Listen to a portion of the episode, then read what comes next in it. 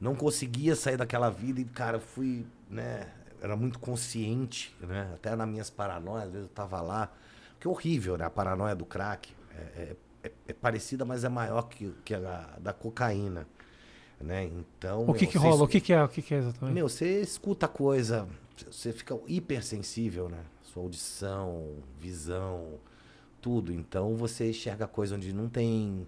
Você escuta, por exemplo, eu tô aqui falando com você, mas você escuta o barulho da- do carro lá embaixo, você escuta o outro buzinando, você escuta a, a- a furadeira do vizinho. Você escuta tudo ao mesmo tempo, é uma confusão. Então, e você sabe aquela coisa de estar fazendo coisa errada, então você fica preocupado com a polícia. Eu já fiquei oito horas olhando pelo buraco da fechadura, esperando a polícia entrar.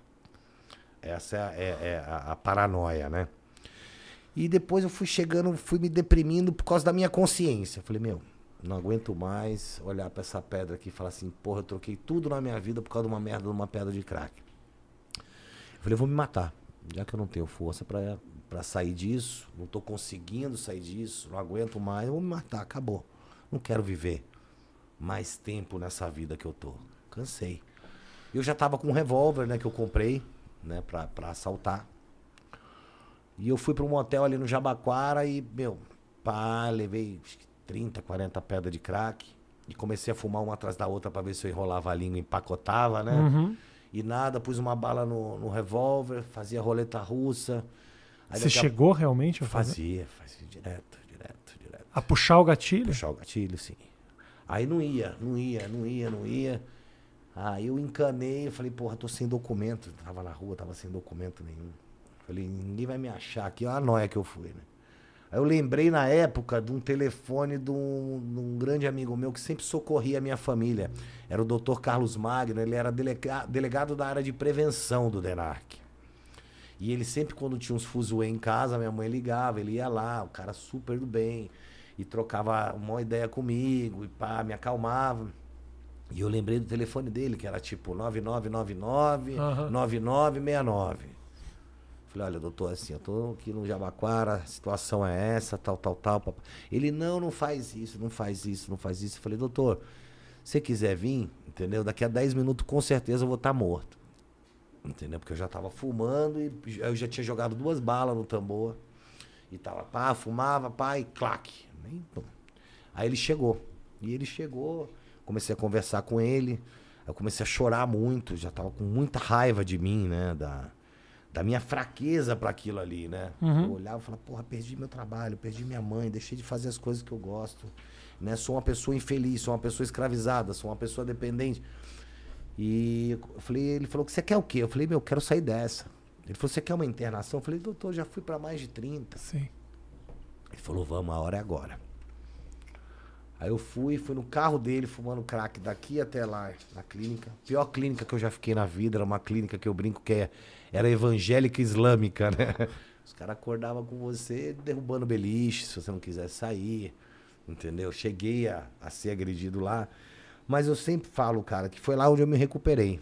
Depois de uns. Fiquei lá um ano e meio, né? Quase dois anos lá dentro. Nunca tinha ficado esse período em nenhuma internação. Fiquei porque eu quis, né?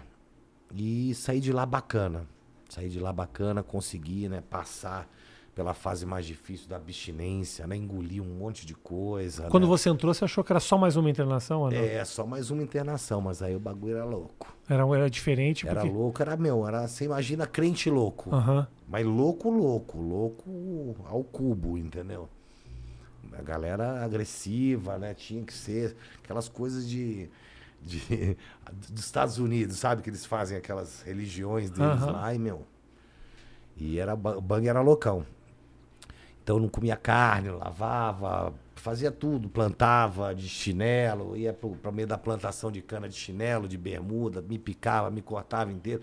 Mas eu falo, cara, lá onde eu tive o meu despertar pra fé, pra um lado da fé muito forte. E eu sempre falo, cara, foi a minha força, né? Porque tem que ter a força de vontade, né? Porque não adianta ter fé.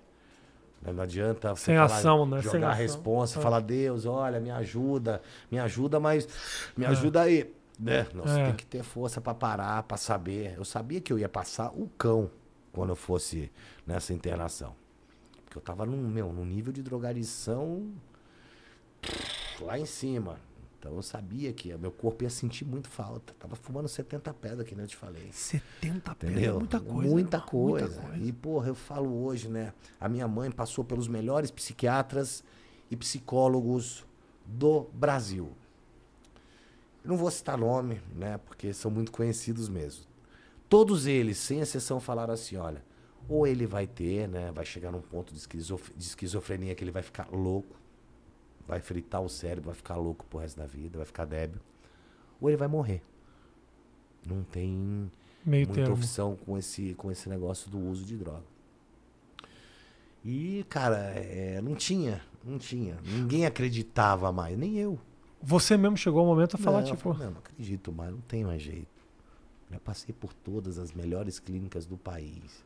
Entendeu? Nego querendo me mandar pra Cuba, lá onde o Maradona tinha, uhum. tinha se tratado.